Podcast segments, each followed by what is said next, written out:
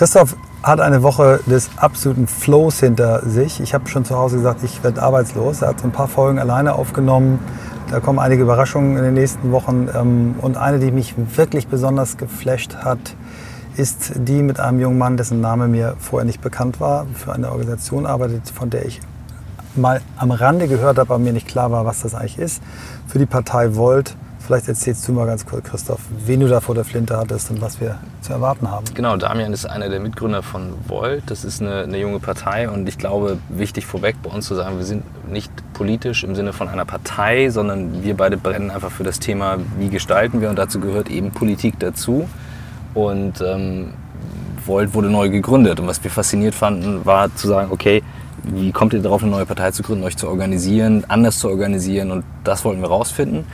Gehört haben wir von ähm, einer sehr guten Freundin das erste Mal, die ähm, beim Bier äh, in Frankfurt am Main äh, davon erzählte. Ich dachte, habe ich noch nicht gehört. Ähm, sagte, guck sie mal an. Und dann kam das noch ein paar Mal. Und da dachte ich, okay, das möchte ich mir mal angucken, möchte verstehen, wie sie es machen. Und Damian war da sehr offen und, und teilte einiges darüber. Und ich glaube, der Aufruf, mit dem wir hier in die Folge starten sollten, ist, geht zur Wählen. Europawahl. Ja. Verdammte Axt. Wenn ihr das nicht tut, dann das ist wirklich ein, ein Grundrecht, was wir haben. Dafür sind Leute mal auf die Straße gegangen, gestorben, haben ihr Leben gelassen. Ja. Geht wählen. Was ihr wählt, entscheidet selbst, aber geht wählen. Aber hört euch die Folge mal an, äh, wie junge Menschen über Politik denken, äh, wie sie es geschafft haben, eine Partei quasi über Ländergrenzen und auch über, über Ideologiegrenzen hinweg äh, zu gründen, aus sieben Ländern. Ihr Ziel ist, in sieben Ländern insgesamt 25 Sitze zu, äh, zu bekommen. Man muss also ja bei der Europawahl nicht diese Minimum 5% erzielen, sind andere Mechanismen. Eine wirklich spannende Folge, spannender Typ, spannende Organisation. Aber nochmal, uns geht es nicht darum, euch zu sagen, was ihr wählt. Äh, wir würden uns aber freuen, dass ihr wählt.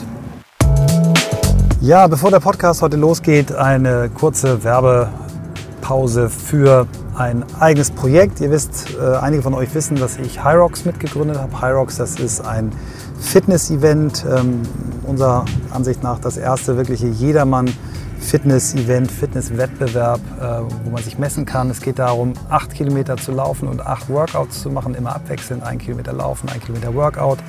Wir sind von Oktober bis April damit durch deutsche Städte gezogen, haben wirklich tollen Erfolg gehabt, über 10.000 Teilnehmerinnen und Teilnehmer, super Feedbacks bekommen, ganz viel äh, Positivität auf den sozialen Kanälen. Die Leute fotografieren und filmen sich bei den Wettbewerben, beim Training. Wir haben von ganz tollen wirklich Transformation gehört, 20 Kilo abnehmen, äh, gesünderes Leben. Also wirklich, wir sind sehr, sehr glücklich und dankbar dafür. Wir haben das mit einem ganz tollen jungen Team aufgebaut.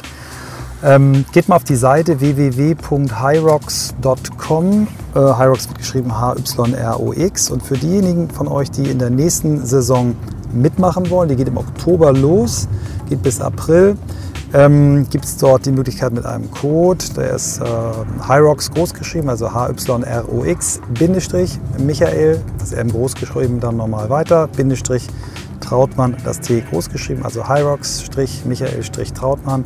10% Rabatt zu kriegen. Das klingt jetzt erstmal noch nicht viel, aber wir äh, sind da wirklich ordentlich in die Investition gegangen. Wir sind sehr, sehr sparsam mit Rabatten und ich habe mein Team, überzeugt, das nochmal so zu machen. Wenn ihr mehr erfahren wollt, findet ihr auch einen Bereich äh, Podcast. Dort macht mein Partner Moritz Fürste äh, Gespräche mit Sportlern über ihre Karriere und ab jetzt seit neuestem auch alle zwei Wochen zum Thema Fitness, Training und so weiter. Ähm, Christoph hat eine ganz, ganz fantastische Dokumentation von unserer ersten Weltmeisterschaft äh, gedreht. Die werden wir euch hier auch ankündigen, wenn wir soweit sind. Also ein Thema, was mich sehr beschäftigt, Christoph neuerdings auch. Und wir würden uns freuen, wenn ihr mal reinschaut. Also nochmal 10% Rabatt, wenn ihr Hyrox-Michael-Trautmann eingibt. Vielen Dank.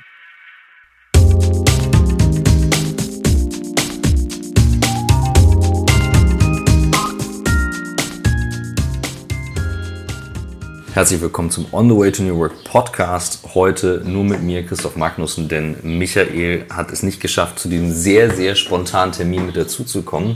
Wir sitzen hier nämlich gerade in der Küche von Damian Böselager, dem Spitzenkandidat und Mitgründer der Partei Volt. Hallo, hallo. Moin. Moin. Danke für die Einladung. Ja, danke für, fürs Vorbeikommen. Bin gerade reingefahren und vielleicht zum, zum Einordnen. Ähm, warum äh, sitzen wir jetzt zusammen? Vor ein paar Wochen bin ich bei einem Gespräch von einer, von einer guten Freundin aus Frankfurt ähm, über euch gestolpert, die sagte, es gibt eine Europa-Initiative. Und ähm, wir haben ja mittlerweile in dem Podcast eben auch sehr viele verschiedene Themen, die wir beleuchten. Und ihr geht sehr anders vor als klassische Parteien. Und ähm, als wir dann zusammensaßen, sagte ich, ja, da gibt es Volt, vielleicht hast du mal davon gehört. Und ähm, dann dachte ich, Mensch, also da noch überhaupt gar nichts von gehört. Und ein paar Tage später schrieb eine alte Schulfreundin das Gleiche. Die schickte eine Doku von Arte über euch. Und ähm, wo du auch am Anfang mit drin warst. Und ich habe, glaube ich, die ersten Minuten geguckt und dann gleich auf LinkedIn geschaut, kenne ich den Mann irgendwo, gibt es Kontakt, geschrieben und dachte, das möchte ich jetzt mal gerne erfahren. Ähm, insofern gib doch einfach mal irgendwie so zwei, drei Sätze zu dem, was du gerade machst, aber auch, wie du da hingekommen bist. Okay, was ich gerade mache, ist, ich ähm, bin sozusagen Spitzenkandidat für Volt in Deutschland. Das heißt, ich bin auf ziemlich vielen Wahlkampfterminen unterwegs, fahre durch die Städte. Jetzt gerade bin ich mal in Berlin, äh, deswegen passt es ganz gut. Aber sonst ähm, die letzten Tage schon irgendwie in Frankfurt gewesen. Die nächsten Tage wird es in Hamburg, Köln, ähm, Berlin wieder und in Aachen, Stuttgart, sogar mal ganz kurz nach Brüssel. Also sehr viel draußen sein, mit Leuten reden, Leuten von Volt erzählen wo ich herkomme oder warum ich jetzt hier sitze und diese, diesen ganzen ich sag mal, Trubel mache. Ja, ich, ihr, habt, ihr habt das ja gegründet vor zwei Jahren. Ne? Also ja. es gibt ja äh, Leute, die machen einen normalen Job. Du bist wie alt? 31. 31. Könnte man ja auch sagen, du machst halt einen normalen Job weiter. Du warst vorher Berater, das weiß ich. Aber wie bist du dazu gekommen zu sagen, ich gründe jetzt eine neue Partei, die halt auch noch anders funktioniert als andere Parteien? Ähm, das denkt man sich ja nicht einfach so aus. Da gibt es ja eine Vorgeschichte bestimmt. Es gibt immer eine Vorgeschichte. Ich habe ähm, eigentlich im, in meinem Beratertum vor allen Dingen öffentliche und ähm, soziale Sektorprojekte gemacht. Mhm. Und habe mir dann überlegt, ich möchte gerne einen Master in öffentlicher Verwaltung machen. Habe das in New York angefangen. Ähm, Public Administration heißt es dann. Es ist so ein bisschen wie ein MBA, aber für Leute, die halt eher Bock auf so sozial-öffentliche Sektorsachen haben. Und da habe ich dann so einen Italiener kennengelernt, Andrea, und mit dem einfach viel gefeiert, irgendwie ähm, New York kennengelernt. Und dann war aber das halt 2016 im, im September. Das heißt, gerade das Brexit-Votum durch und dann äh, auch die Trump-Wahl natürlich da. Und dann hat uns ein Freund mitgenommen, der so das Datenmodell hinter der Hillary Clinton-Campaign geschrieben hat. Ähm, der hat uns mitgenommen in das Wahlkampfzentrum von Hillary Clinton zur Wahlnacht. Und das war mega cool. Erst Katy Krass. Perry und, oh. äh, keine Ahnung, der, der, Bürgermeister von New York, alle so, our president, our president is uh, Hillary Clinton und so. Und dann kamen halt irgendwann die Zahlen rein und die Leute haben festgestellt, okay, so ganz so einfach wird es doch nicht. Und dann langsam, oh, vielleicht wird es gar nichts mehr. Und dann haben sich alle hingesetzt und irgendwann angefangen zu weinen. Und das war einfach krass, das mitzuerleben, weil du halt wow. genauso wie beim Brexit irgendwie das Gefühl hattest, krass, äh, Politik kann einfach auch mega schief gehen mhm. und ähm, solche Idioten irgendwie gewählt werden, von denen das eigentlich niemand erwarten würde. Ähm, dann für Andrea war noch relativ wichtig dieses Verfassungsreferendum. Das war auch im Herbst, ähm, wo Renzi zurückgetreten ist. Das war, der hatte sich selber da irgendwie dran gebunden mhm. und ist dann gescheitert und zurückgetreten. Und Andrea meinte dann, krass, ich glaube, das war die letzte Chance auf eine stabile Regierung in Italien. Mhm. Und damit hat er irgendwie auch recht gehabt. Also die Regierungen, die jetzt da sind, möchte man eigentlich nicht haben. Und dann haben wir angefangen, wie wahrscheinlich viele nach dem Brexit, zu überlegen, was kann man denn eigentlich machen und wie kommt man also aus dem Beobachtenden auf dem Sessel sitzen irgendwie dazu, tatsächlich was zu verbessern und nicht sich nur zu beschweren oder anzuschauen, was um einen herum passiert mit ja. ähm, diesen ganzen populistischen Parteien, die in Europa eben auch ähm, immer mehr größer werden, Marine Le Pen, Gerd Wilders und so weiter. Und dann haben wir gesagt, eigentlich liegt das Problem in der Politik, weil wir haben riesige Herausforderungen in Europa, also äh, Klimawandel, Migration, äh, Asyl, aber auch Jugendarbeitslosigkeit, strukturschwache Regionen, die alle eigentlich nur noch europäisch gemeinsam gelöst werden können. Und wir haben auf der anderen Seite aber dann nur so relativ visionslose Altparteien, die sich nicht trauen, eine wirkliche Vision dafür zu entwickeln, wo es hingehen soll. Und auch super unattraktiv sind, ehrlich gesagt, für junge Leute irgendwie da aktiv zu werden. Ja, ich, mhm. mein, ich, äh, ich, war selber nie in so einer lokalen Sitzung, aber ich habe viele Freunde, die da waren, von, keine Ahnung, egal welcher Partei, und dann rückwärts wieder rausgestolpert sind, weil sie dachten, was ist denn hier los? Und dann plus eben dieser ähm, rechtsnationale äh, Aufschwung, haben wir dann gedacht, okay, wir müssen irgendwie selber in die Politik gehen, selber was machen und irgendwie ein attraktiveres, cooleres, positives, pragmatisches und eben auch paneuropäisches Angebot machen. Da haben wir angefangen. Ja, das ist okay. Ähm, das ist schon ziemlich New Work-Style, dann auch zu sagen, wir gründen halt eine Partei und legen los. Ähm, das ist auch wahnsinnig. Ja, also kann ich mir gut vorstellen. Ich mache uns einmal die Tür zu. Ich glaube, man hört das Zwitschern doch ganz laut, auch wenn es herrlich ist. Ja. Aber wir sitzen hier in der Küche bei, äh, bei offener Tür und es wird quasi fast Sommer. Aber ich glaube, so ist es ein bisschen So ist ein bisschen besser und äh, dann können wir entspannt weiter reden und dann ärgert sich keiner über die Vögel, wenn die dazwischen zwitschern.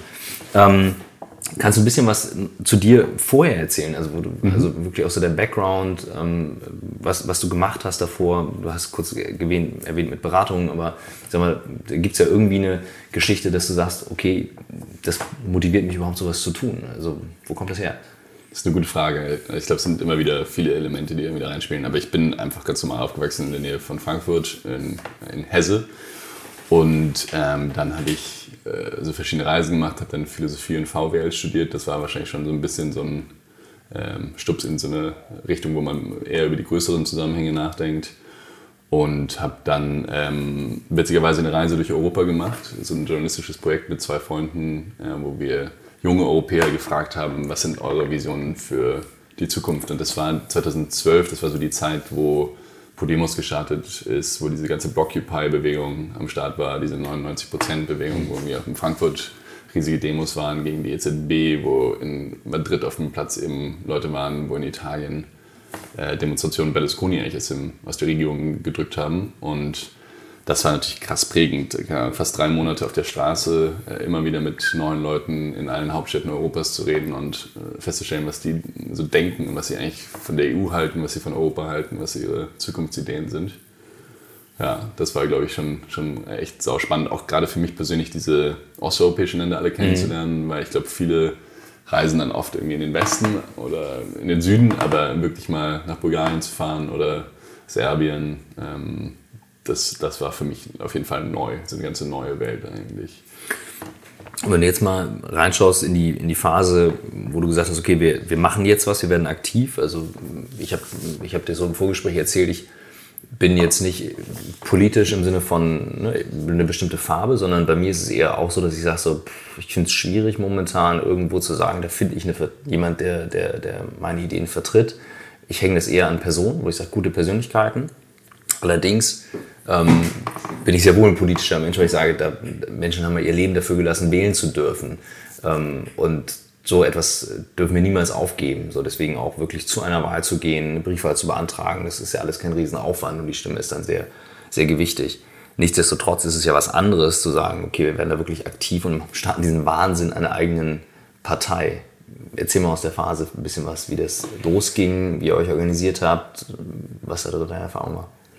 Hm, ich glaube, also ich hätte nie drüber nachgedacht, in Politik zu gehen. Das war mhm. eigentlich nie eine Idee, äh, meine große Karriere als Politiker zu starten. So, das äh, war irgendwie super weit von meiner Lebensrealität entfernt. Es war irgendwie klar, ich mache irgendwie meine Karriere, es wird alles so okay. Und ich glaube, es war einfach diese Zeit, die einen so geprägt hat und die, glaube ich, auch viele als irgendwie verstörend wahrgenommen haben, weil man vorher immer dachte, so Politik entwickelt sich selber in eine ganz okay Richtung, mhm. es hat keine besonderen großen Auswirkungen ich meine, so sind wir irgendwie aufgewachsen. Ne? Ist jetzt eigentlich egal, ob du CDU, SPD oder was weiß ich, Grüne oder FDP wählst, ist irgendwie wird schon alles okay werden, so einigermaßen. Da gibt es Nuancen, Unterschiede, aber ich glaube auch gerade durch diese Zeit der großen Koalitionen war man so relativ abgeschimpft und Merkel ist jetzt auch nicht die äh, begeisterndste Person aller Zeiten. Also deswegen war das irgendwie nie eine Idee, aber ähm, für mich war auf jeden Fall dieses Gefühl, die Zeit ist irgendwie entscheidend und gerade passiert was, was nicht gut ist und was nicht unter unserer Kontrolle ist. Ähm, das war, glaube ich, so dieses Grundgefühl, aus dem es herausgestartet ist. Und dann auch eben diese Frage, so was kann man eigentlich selber beitragen? Was ist eigentlich meine Rolle als Bürger oder als Mensch für meine Gesellschaft? Und ja, ich glaube, das war so die, die mhm. Grundüberlegung, die dahinter steckte. Was haben wir dann gemacht? Ähm, wir haben uns hingesetzt zu dritt, dann mit einer Französin eben noch Colombe und haben einfach mal gesagt, okay, was sind denn die Themen, die uns wichtig sind? Und da gab es natürlich schon so die Frage, sind wir jetzt irgendwie links oder rechts oder liberal oder keine Ahnung was, konservativ. Und dann haben wir gesagt, das entspricht eigentlich auch überhaupt nicht mehr unserer Lebensrealität. Also es sind so Kategorien, die kommen irgendwie aus der französischen Revolution heraus ungefähr. Und wieder, also keine Ahnung, also spiegeln uns eigentlich nicht wieder. Ja. Mhm. Ähm, weil es gibt Themen, wahrscheinlich ist es bei dir auch so, ja, die sind irgendwie, da ist man wahrscheinlich sehr grün, da gibt es irgendwie Themen, da ja, ist man genau. liberaler, da gibt es Themen, und da ist man eigentlich viel sozialer, als die mhm. SPD es noch ist. Also das ähm, war irgendwie uns relativ klar, dass wir uns da nicht einengen wollen künstlich. Und dann haben wir ein Manifesto geschrieben, das hat äh, große Freude gemacht, wie die Gesellschaft eigentlich aussehen sollte. Und dann haben wir angefangen, unser Parteiprogramm zu schreiben und dann so eine richtig äh, grottige WordPress-Seite online gestellt äh, mit irgendwie ersten Design und ersten, äh, ersten Inhalten und dann angefangen zu posten, einfach auf Facebook. Und innerhalb der ersten Woche haben sich schon 100 Leute angemeldet und haben gesagt, okay, was ihr macht, ist total geil, ich find, will auch aktiv werden, ich will auch irgendwie europäisch und pragmatisch mhm. und ähm, mit so einer positiven Vision für die Zukunft was machen. Also es ist eine ganz interessante Zeit gewesen, der auch als Pulse of Europe super ähm, erfolgreich war, wo viele Leute auf die Straße gegangen sind, weil sie eben das Gefühl hatten, krass, Marine Le Pen könnte jetzt vielleicht gewinnen in der Wahl. Und also eine sehr, ich glaube, eine sehr politisierende Zeit eigentlich für viele von uns. Und da war Volt oder ist, glaube ich, Volt auch heute noch eben so ein, so ein neues Angebot zu sagen, okay, mhm. ich fand die Parteien immer komisch und ich wollte auch nie sowas da besonders machen. Aber jetzt gerade fühle ich, dass wir in so einer Zeitenwende sind im Endeffekt. Mhm. Ja. Und ich sag mal, eine, eine Besonderheit bei euch, wenn ich es richtig verstanden habe, ist, ihr seid im Prinzip eine europäische Partei mit dann zwar nationalen Vertretern, aber nicht eine nationale Partei, die sich dann in, auf Europaebene organisiert. Das ist ein Kern eurer eure Idee. Genau, das war dann von Anfang an relativ klar, weil wir eben eine Französin und eine Italiener waren mhm. und gesagt haben, diese rechtspopulistischen Entwicklungen gibt es eigentlich überall in Europa. Mhm. Und viele der großen Probleme, die ich auch am Anfang genannt habe, ähm, kann man eigentlich nur gemeinsam lösen. Und da ist der national oder die nationale Politik eigentlich fast zu klein, um das zu schaffen. Und dann haben wir gesagt, es ergibt eigentlich nur Sinn, wenn wir diesen politischen Aufbruch überall in Europa gleichzeitig machen.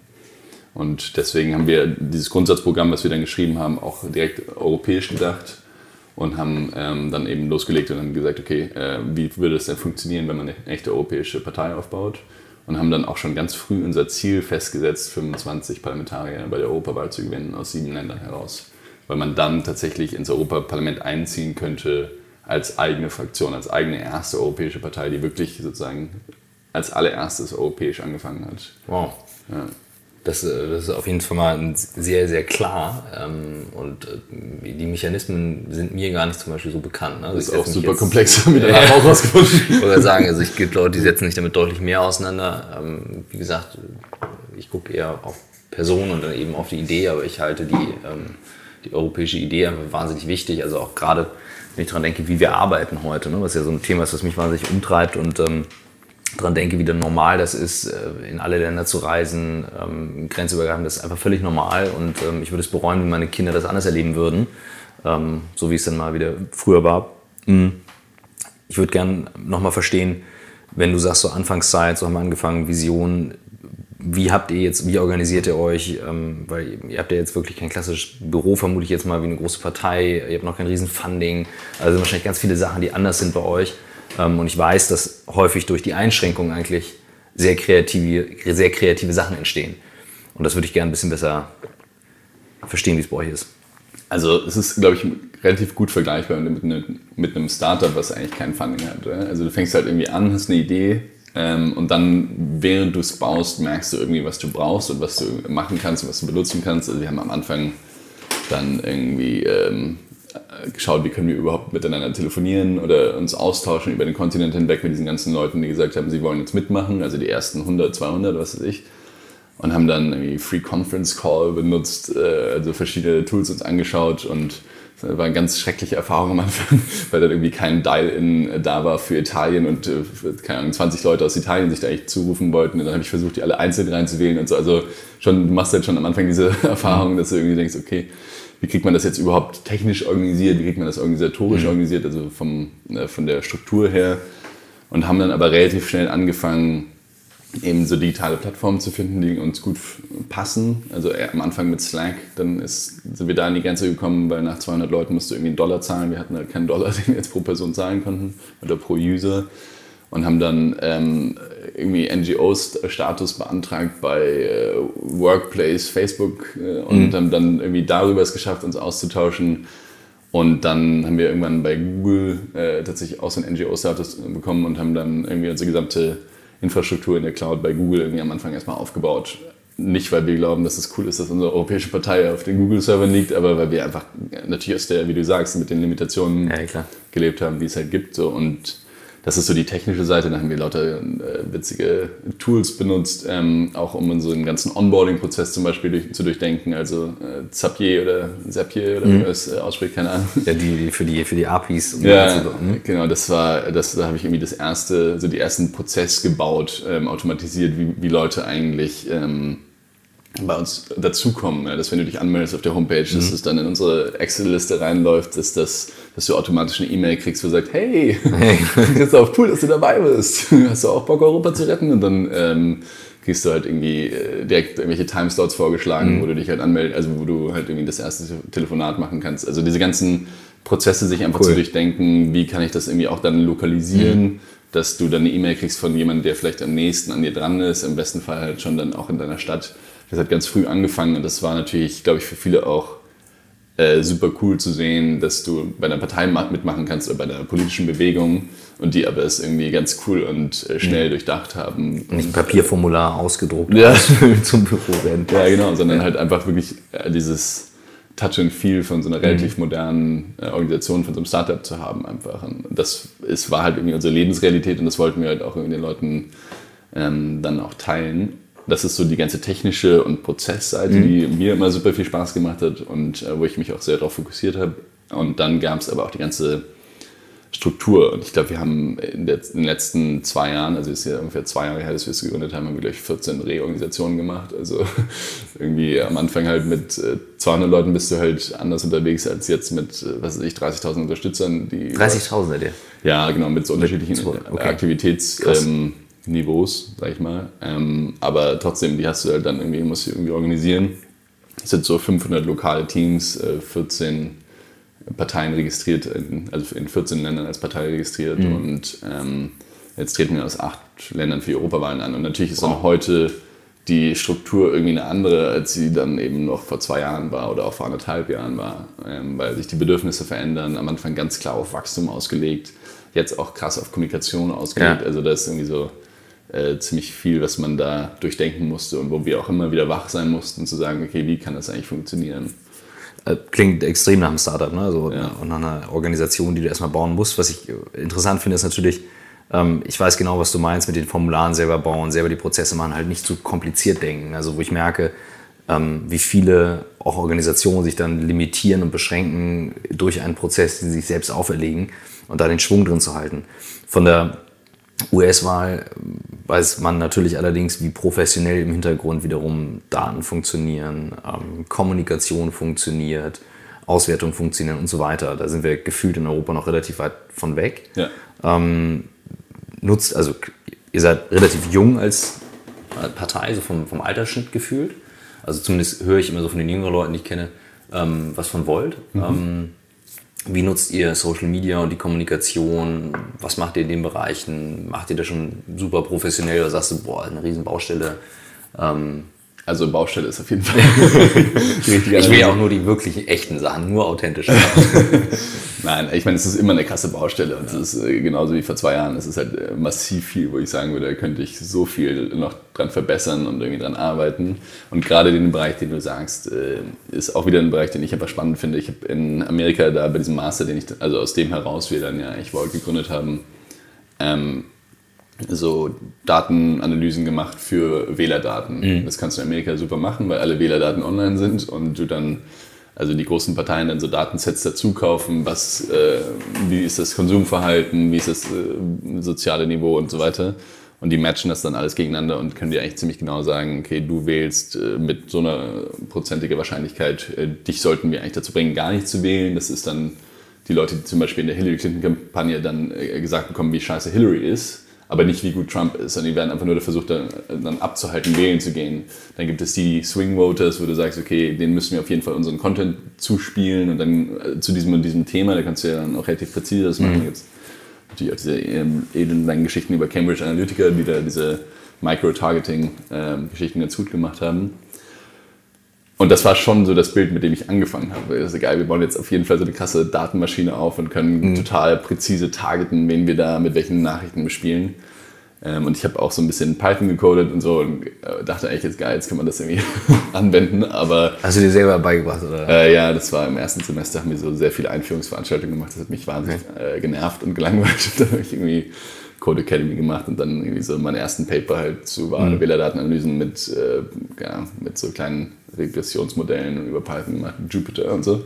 Aber ähm, auch wenn man das so im Hintergrund hat und denkt, geil, das kann ich jetzt anwenden auf Europa, dann merkt man ziemlich schnell, ähm, dass es sehr viel komplizierter ist, mhm. als man denkt. Also in Europa sind die Wählerdaten überhaupt nicht zugänglich. Du mhm. kannst große Datensets kaufen, zum Beispiel von der Deutschen Post, und ähm, das kostet dann aber äh, bis in die Hunderttausende rein. Ja.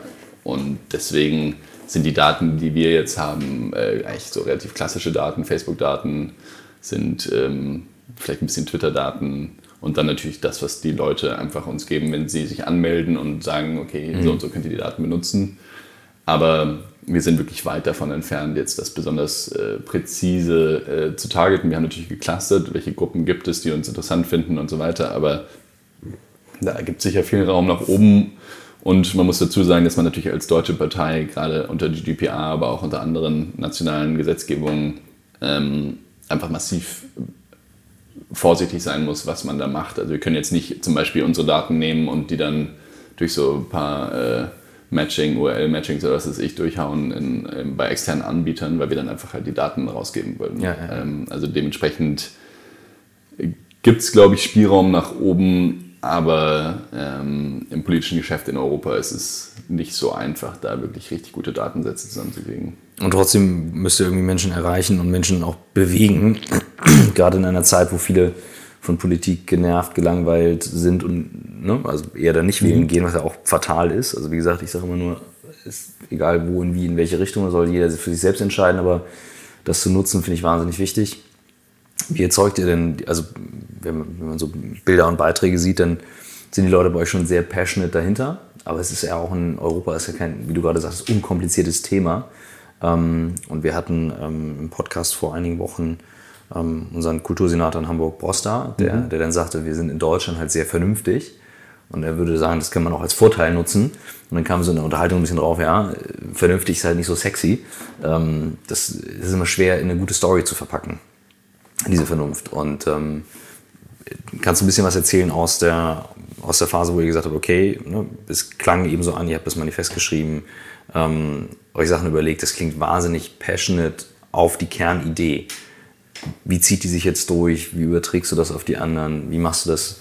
Wie sorgst du dafür, dass, diese, dass dieser Kern dieser Idee weiterlebt?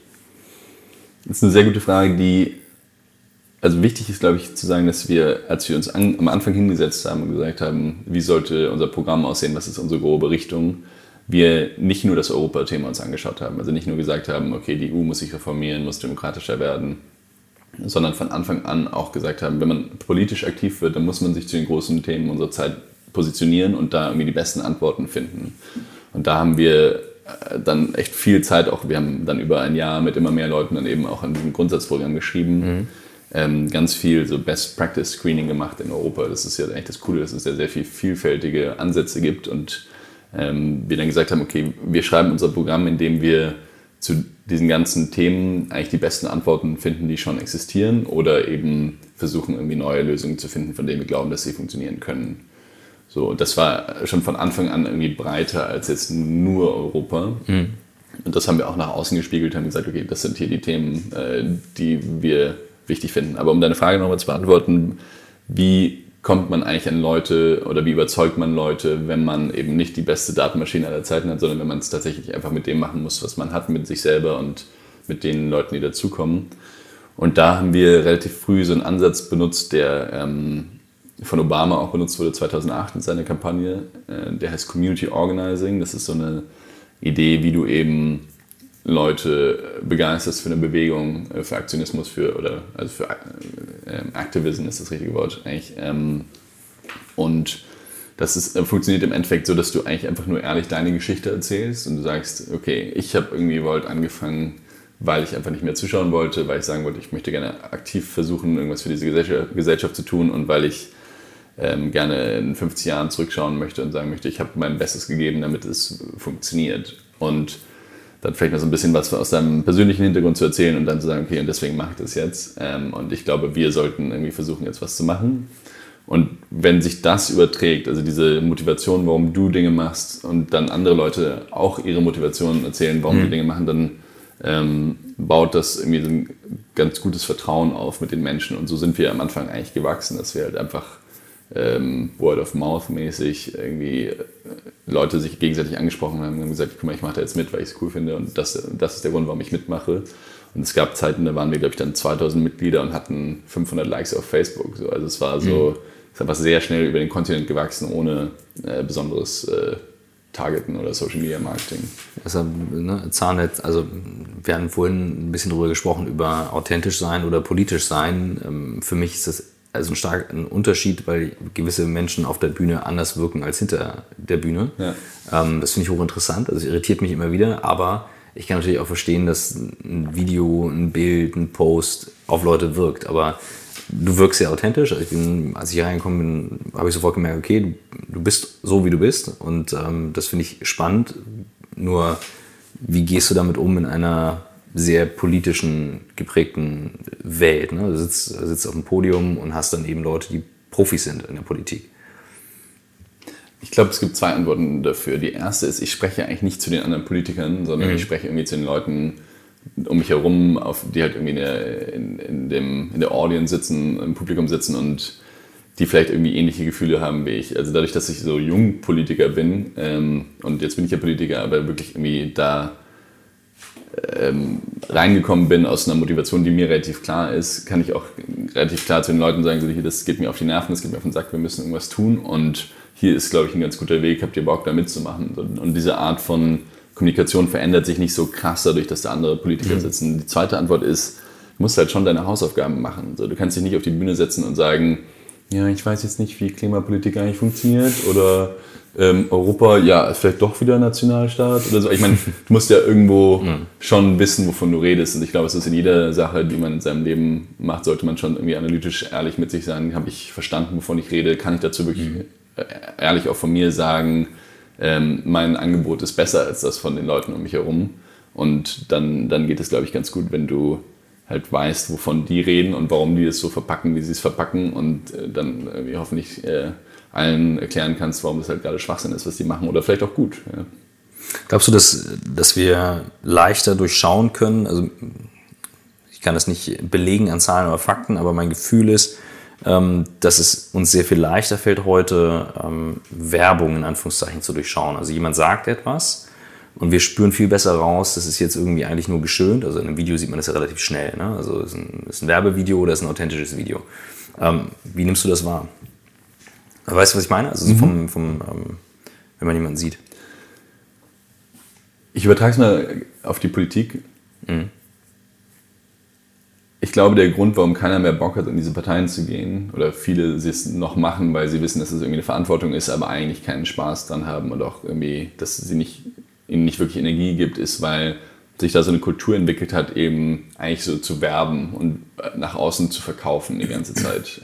Weil das denkt man halt, muss der Politiker sich mhm. wieder hinstellen und irgendwie diese Stanzen abgeben. Aber diese Werbung ist, glaube ich, eben jetzt langsam durchschaut und hat auch irgendwie wenig mit unserer Lebensrealität zu tun. Also wenn ich, ich war heute gestern wieder auf einem Panel mit wie Katharina Barley und Sven Giegold und Kaspari und Nicola Beer und die reden alle irgendwie über so Themen in so einem sehr eingespielten Sprech, der, glaube ich, eben dieser Werbesprech sein soll. Aber ich habe irgendwie das Gefühl, davon kommt eigentlich wenig bei denen an, die im Publikum sitzen oder die haben irgendwie so ein bisschen Schwierigkeiten zu verstehen, warum die Leute jetzt so anders reden, als, als sie, wenn sie irgendwie normal miteinander reden. Und mhm. natürlich redet man auf dem Panel irgendwie, haben wir auch vorhin drüber geredet, anders, als wenn man das jetzt irgendwie in so einem Einzelgespräch wie jetzt gerade macht. Aber ich glaube, wenn man da zu sehr in, diese, in diesen Werbesprech kommt, dann merken das und fühlen das die Leute. Und deswegen ja, hoffen wir, dass wir da so ein bisschen einen Vorteil haben, wenn wir einfach authentischer sind. Ähm, ja, aber ansonsten, ich meine, so rein aus dem Persönlichen kann ich schon natürlich sagen, dass äh, ich bei Instagram irgendwie durchflippe und ganz genau sehe, wer da wie Fotos macht. also sieht, äh, ich meine, das fällt einem, glaube ich, schon mehr auf heute. Ja. ja, und wenn du jetzt mal überlegst, was das für dich persönlich bedeuten würde, also seid ihr auf einem Track, wenn du es mal einordnest, wo du sagst, okay, das ist überraschend erfolgreich. Ähm, oder wir merken, boah, da, da, da schiebt gerade was von hinten los und äh, da, das könnte sein, dass das klappt. Ähm, also kannst du das mal einordnen? Also, weil es ist ja schwer zu sagen, jetzt vorher, ja, ist erfolgreich oder nicht. Du hast es gerade gesagt, wie, wie Politik schiefgehen kann auch. Ähm, das würde mich mal interessieren. Also es ist so, dass wir uns am Anfang ja dieses Ziel gesetzt haben, 25 Parlamentarier aus ja. sieben Ländern. Da waren wir zu dritt. So. Das war schon ziemlich ambitioniert äh, mit dem Wissen, dass es noch zwei Jahre bis zur Europawahl sind ja. und ähm, wir eben da ohne Geld, ohne große Namen einfach sitzen.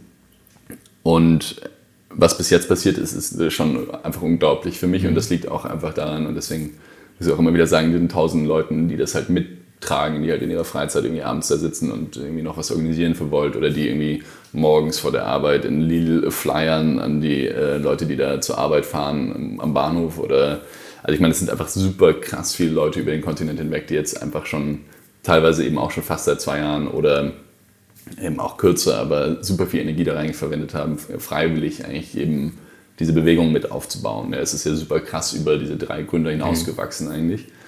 Aber dementsprechend, ähm, wenn ich jetzt zurückschaue auf diese zwei Jahre, und ich hatte die Zahlen ja schon mal gesagt, irgendwie 14 Parteien gegründet und, und jetzt treten wir aus acht Ländern an, dann ist es schon unglaublich, äh, was passiert ist. Und das, obwohl das der Plan war, also wir sind sozusagen im Plan, mhm. war der Plan ja schon, und deswegen habe ich das Wort wahnsinnig am Anfang mhm. gesagt, einfach extrem ambitioniert. So. Und das ist extrem cool und freut mich krass. Das heißt dann aber auch, dass, ähm, okay, es schiebt von hinten, das bedeutet aber auch für dich persönlich, dass sich deine Lebensrealität durchaus verändern könnte. Also Mhm. Von Berlin nach Brüssel oder pendeln.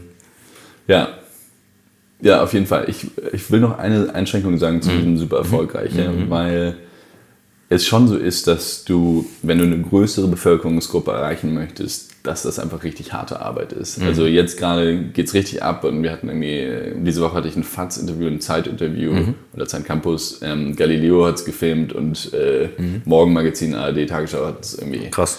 Ähm, mit uns gesprochen und das ist natürlich äh, cool, aber trotzdem ist der Schritt aus dem Nichts in eine Partei mit 5, 6, 7, 8, 9, 10 Prozent äh, mhm. ist natürlich schon einfach äh, harte Arbeit und ja. Äh, auch sehr kontinuierliche Arbeit, sehr viel Flächenarbeit, die einfach äh, Zeit erfordert und glaube ich jetzt oft oder vielleicht schwieriger zu erobern ist als so ein digitaler Markt für irgendein Produkt oder so, wo du mhm. sagst, okay, geil, wir holen uns jetzt mit dem coolsten Online, der coolsten Online-Plattform äh, einfach richtig viel Market Share. Mhm. ich meine, das ist einfach eine andere, eine andere Realität, wenn du jetzt allein schon in Deutschland irgendwie diese 80 Millionen Menschen erreichen möchtest, die teilweise gar nicht digital vernetzt sind oder nicht so wirklich digitale Medien nutzen und ähm, auch wenn du es schaffst, irgendwie jetzt wie wir in Deutschland über 40 aktive Teams zu haben lokal, können die trotzdem immer nur einen Teil der Bevölkerung erreichen. Also da gibt es einfach physische, geografische Barrieren ähm, und digitale Barrieren, die man so langsam überwinden muss. Und da sind wir dran. Aber das dauert, glaube ich, einfach ein bisschen. Ähm, nur so als Einschränkung zu diesem, mhm. Zu diesem erfolgreichen. Was war deine Frage? Genau. Meine Frage war, was das für deine persönliche Lebensrealität dann bedeutet. Allerdings finde ich jetzt gerade nochmal spannender, da kommen wir gleich nochmal drauf. Ich springe ein bisschen hin und her, aber ich habe dir ja gesagt, ich höre dann mal zu und dann ja. merke, okay, da, da möchte ich was besser verstehen. Ähm, wenn du das nochmal mit den USA vergleichst, ne, wo unfassbar professionell damit vorgegangen wird, auch mit sehr viel Geld. Ja. Ähm, und du hattest die Trump-Wahl angesprochen, ähm, der, der glaube ich, direkt schon am, Wahl, am Ende des Wahlkampfs sein Wahlkampfteam für 2020 äh, aufgestellt hatte. Mhm. Ähm, das, ist ja, das ist ja wahnsinnig geplant, das ist ja wahnsinnig vorausschauend, eben mit sehr, sehr viel Geld. Und ähm, ich verstehe natürlich, dass du sagst, und ich kenne das, ne? also auch vom, vom Marketing, wie erreichst du Leute und muss immer wieder feststellen, ja, nee, es ist nicht jeder online und das ist auch okay so. Ja. Ähm, ge gefühlt leben wir alle in unseren, ne, in unseren Blasen und gucken die Sachen an, die wir angucken und dann gibt es halt einige Flächenmedien. Was ist denn da? Also wenn du sagst kontinuierlich, langfristig die Vision, wo du sagst, okay, wenn wir jetzt mal durch eine harte Phase gehen, äh, was hält nachher zusammen? Bist, also gibst du so viel Geist rein oder kannst du dir vorstellen, dass es eben auch mal durch eine, durch eine trockene Phase dann geht? Gibt es einen Plan B? Keine Ahnung. Also ich glaube, mittlerweile ist der Status erreicht, dass es eigentlich egal ist, ob einer von den Gründern ausscheidet. Mhm. Dadurch, dass die Bewegung sich immer irgendwie als so sehr mitgliederorientiert und sehr eben so Citizens Empowerment, also sehr um, um die Beteiligung ging, und wir auch extrem viel einfach oder fast, also alles demokratisch entscheiden. Ähm, natürlich gibt es dann irgendwie Vorstände, die gewählt werden oder so, mhm. die dann Entscheidungen treffen, aber dadurch ist es mittlerweile einfach auf sehr vielen Schultern verteilt, was passiert. Und deswegen habe ich auch ähm, jetzt nicht so eine krasse Angst, dass die Bewegung sehr resilient ist, weil wir einfach diese Lokalgruppen haben. Die Lokalgruppen sind eigentlich ähm, fast autark. Ähm, wenn man so will, die können, äh, die haben eigentlich alle digitalen und, und äh, ich weiß nicht, alle Poster oder was weiß ich, die sie haben, ähm, haben sie eigentlich für sich da und können Gas geben und die haben auch eine relativ klare Linie, was sie machen können, dadurch, dass wir so ein paar Sachen fix eingehauen haben. Also zum Beispiel das Grundsatzprogramm ist halt unser Grundsatzprogramm, da kannst du nicht von abweichen. Oder ja. das Label oder das Logo ist halt das Logo. Also es gibt so ein paar Fixpunkte, ähm, wie die politische Richtung, die, äh, die Kommunikation, die es eigentlich den Leuten ermöglicht, relativ unabhängig äh, zu wachsen und, und Gas zu geben und eben aktiv zu werden. Auch immer mit der Idee, dass es nicht nur darum geht, jetzt einen Wahlkampf zu gewinnen, sondern tatsächlich Politik zu verändern, ähm, indem man Druck aufbaut, auch außerhalb von Parlamenten oder von irgendwelchen lokalen Räten oder so, dass man versucht, äh, für Themen zu sensibilisieren, dass man rausfindet raus, äh, für seine Region, was sind denn eigentlich ähm, die Sachen, die den Leuten auf die Nerven gehen und wie können wir das verbessern. Also das ist ein ganzer äh, politischer Aktivierungsansatz dahinter, der, glaube ich, unabhängig davon weiter funktioniert, ob wir jetzt diese Wahl gewinnen oder, oder nicht. Also ich glaube, es ist ein relativ stabiles Konstrukt, was halt auf sehr vielen persönlichen Beziehungen, auf sehr viel ähm, Idealismus und, und so einer langen Perspektive aufbaut. Michael benutzt immer wieder ein Beispiel von ähm, Tony Hirsch, dem Gründer von Zappos, weißt du, das Zalando-Vorbild in den USA, mhm. Las Vegas. Ein echt cooler Unternehmer, der lebt selber im Trailerpark in einem Airstream ähm, und hat recht viele verrückte Ansätze und Ideen. Er hat ganz früh Holocracy bei sich eingeführt. Mit, also, also das ist ja schwierig in einer großen Organisation. Ähm, aber der hat ein Zitat, ich kriege es nicht ganz zusammen, der sagte irgendwie, ähm, der Unterschied zwischen einem Unternehmen und einer Stadt ist, dass eine Stadt sich in der Einwohnerzahl verdoppelt und die Effizienz um 15% steigt. Weil ich in der Stadt eigenständig entscheide, ähm, kaufe ich ein Auto, ähm, fahre ich mit der Bahn, nehme ich das Fahrrad und so weiter. Also ich treffe eigenständige Entscheidungen ähm, und komme ich in die Firma, äh, darf ich nicht mehr irgendwie für 10 Euro ähm, Sachen einkaufen. Ähm, wenn du jetzt mal auf eure Organisationsform guckst und sagst es gerade, ihr entscheidet alles demokratisch, äh, Abstimmungsprozesse und so weiter. Ich weiß noch aus, aus einem Unternehmerverein, wo ich mal im, im Vorstand war, wie schwierig das ist, wirklich so zu tun, aufrechtzuerhalten und Leute zu motivieren. Wie habt ihr das geschafft und glaubst du, dass das ein Modell ist, was sich also wirklich groß ausweiten kann, was einfach sehr solide steht, was vielleicht auch für Firmen interessant sein kann oder für andere Organisationsformen? Hm, ich habe mich schon vorher irgendwie für Organisationslehre interessiert und ich glaube, dass wir natürlich so wieder, also so Punkte haben, die gegeneinander sprechen, Effizienz und demokratisches Verständnis zum Beispiel, also oder demokratische Mitbestimmung. Das, das sind eigentlich so Punkte, die irgendwie so lala gut zusammenpassen. Mhm. Und ich glaube, die Kunst liegt darin, festzustellen, was sind Entscheidungen, die von einem gewählten Vertreter getroffen werden müssen und was sind Entscheidungen, die die Bewegung treffen muss. Und dann auch gibt es auch Abstufungen dazwischen. Und für uns war von Anfang an relativ klar, dass wir eigentlich eine sehr schnelle und agile Organisation aufbauen müssen, die in der Lage ist, halt extrem schnell zum Beispiel auf ähm, politische Angriffe oder Themen zu reagieren. Und dafür haben wir Prozesse entwickelt, wie wir eben äh, vielleicht mit gewählten Vertretern dann irgendwie das Grundsatzprogramm anschauen können und dann in, innerhalb von fünf Minuten eigentlich eine Antwort parat haben können zu gewissen Themen, die aber demokratisch trotzdem einen Hintergrund haben. So. Und gleichzeitig ist es so, wenn du unser Grundsatzprogramm verändern möchtest, dann musst du halt durch die gesamte Bewegung gehen. Ja, da gibt es keinen Weg vorbei. Das heißt, du musst einfach ein paar Leute finden, die dich mhm. über so einen gewissen, äh, eine gewisse Hürde drüber bringen, dass du halt relevant genug bist und dann gibt es eine riesige Diskussionsrunde, dann gibt es irgendwie Themen, die dazu ausgetauscht wird, dann kommt unser Policy-Team mit rein und versucht da irgendwie die Fakten aufzuklären und das so vorzubereiten, dass du halt eine Abstimmungsunterlage hast und dann wird es halt abgestimmt über die gesamte Bewegung hinweg. Das heißt, das ist ein bisschen langsamerer, stabilerer Prozess, mhm. der dir aber ermöglicht, halt demokratisch mitzubestimmen. Und dann gibt es aber so organisatorische Fragen, wo wir gesagt haben, also zum Beispiel Wahlkampf nennen manche Leute Diktatur auf Zeit, ja, aber mhm. das würde ich jetzt nicht sagen, das ist bei uns nicht so, aber trotzdem gibt es einfach so Themen, wo jeder weiß, hier müssen wir schnell und effizient sein. Mhm. Und jetzt geht es halt darum, dass jemand eine Entscheidung trifft und dafür auch ähm, verantwortlich gemacht werden kann, wenn das halt schief geht. So. Also da, ich glaube, da diese ähm, Freiheit zu haben, zu sagen, ich muss jetzt nicht in allem super krass demokratisch sein, solange das irgendwie ursprünglich demokratisch legitimiert ist, das ist, glaube ich, so die, die Kunst, an der wir natürlich auch immer noch feilen und wo wir immer noch überlegen, also wann müssen wir die Bewegung fragen, wann äh, sollten wir, sollte das jemand anders entscheiden. Kannst so du mal ein Beispiel geben für etwas, weil ich finde das unfassbar spannend, äh, wenn, wenn du sagst, okay, da passiert etwas politisch und innerhalb von fünf Minuten müssen wir irgendwie über die Organisation was finden, gehen zurück aufs Grundsatzprogramm. Ich denke jetzt gerade so, ähm, mir fallen immer nur blöde Beispiele uns ein, aber ich möchte eben auch, dass meine Leute sehr eigenständig und autonom Dinge entscheiden. Also mhm. ich will halt nicht die ganze Zeit gefragt werden und das ist Teil unserer, un, un, unserer Werte, dass wir sagen, wir machen es selbst. Und es gibt bei uns ein Motto für, ähm, für Reisekosten oder für Übernachtung. Das nennen wir menschlich, aber nicht unwürdig. Ja. Dann kannst du in deinem Rahmen entscheiden, ähm, wie du übernachtest oder fährst. Ja? Ja. Du kannst halt natürlich mal ein Taxi nehmen, wenn das total Sinn macht. Oder, oder nimmst aber nimmst genauso die Bahn oder den Bus. Es kommt halt total darauf an. Ähm, das ist jetzt so ein Ding. Also würde nie jemand fragen. Es würde eigentlich nicht entscheiden und machen. Ähm, gib mal aber ein Beispiel aus eurer Welt, mit, mit was, was vielleicht seriöser und anwendbarer ist, keine Ahnung, wo du es mal nehmen kannst. Ähm, also ich glaube, wenn du es hat ein bisschen was wieder mit diesem Citizens Empowerment zu tun. Also du willst ja eigentlich, dass deine Bewegungsmitglieder möglichst gut Bescheid wissen, damit sie anderen Leuten davon erzählen können, was mhm. du machst ähm, und auch selber irgendwie aktiv mitarbeiten können.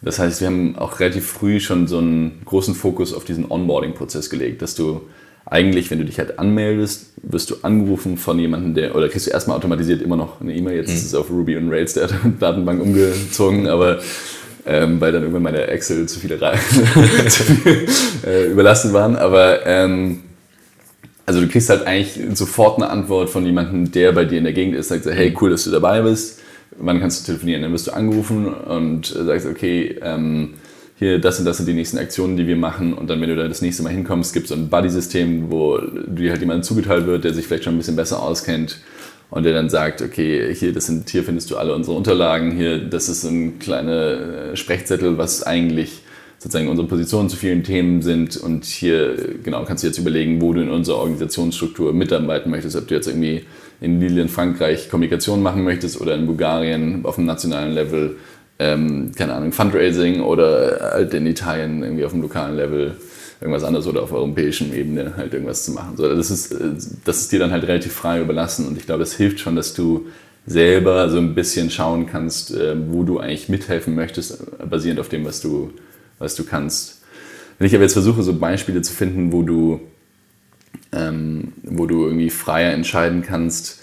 Ich meine, was halt wirklich fix sein muss, und deswegen habe ich das vorhin schon gesagt, ist die politische Linie. Wenn du, mhm. äh, ich glaube, eine Horrorshow, und das ist das Piratenbeispiel, ja, bei den Piraten war es so, dass die eigentlich, glaube ich, mal auf 16 Prozent in Deutschland waren, in den Umfragewerten, und dann sind die an einem Tag ähm, sechs Vertreter auf die Bühne gegangen an unterschiedlichen Orten und haben sechs unterschiedliche Sachen gesagt äh, zu dem, was die Partei möchte. Die einen haben gesagt, wir wollen 100% des Parlaments und direkte Demokratie machen und die anderen haben gesagt, nee, wir wollen eigentlich nur ein bisschen so Internetneutralität bewahren und so. Also ich meine, es war einfach so. Mhm. Und dann der nächste wurde auch noch zu Israel und Palästina gefragt, haben wir auch kurz drüber mhm. geredet. Ja, also, und dann haben die halt einfach unterschiedlichste Sachen gesagt davon, wo es hingeht. Und das kann dir halt nicht passieren. Weil dann denkt sich dein Wähler und dein Mit, alle, die mitmachen, so, ey, was ist denn jetzt unsere Linie und wie kann ich mhm. das überhaupt beeinflussen und so.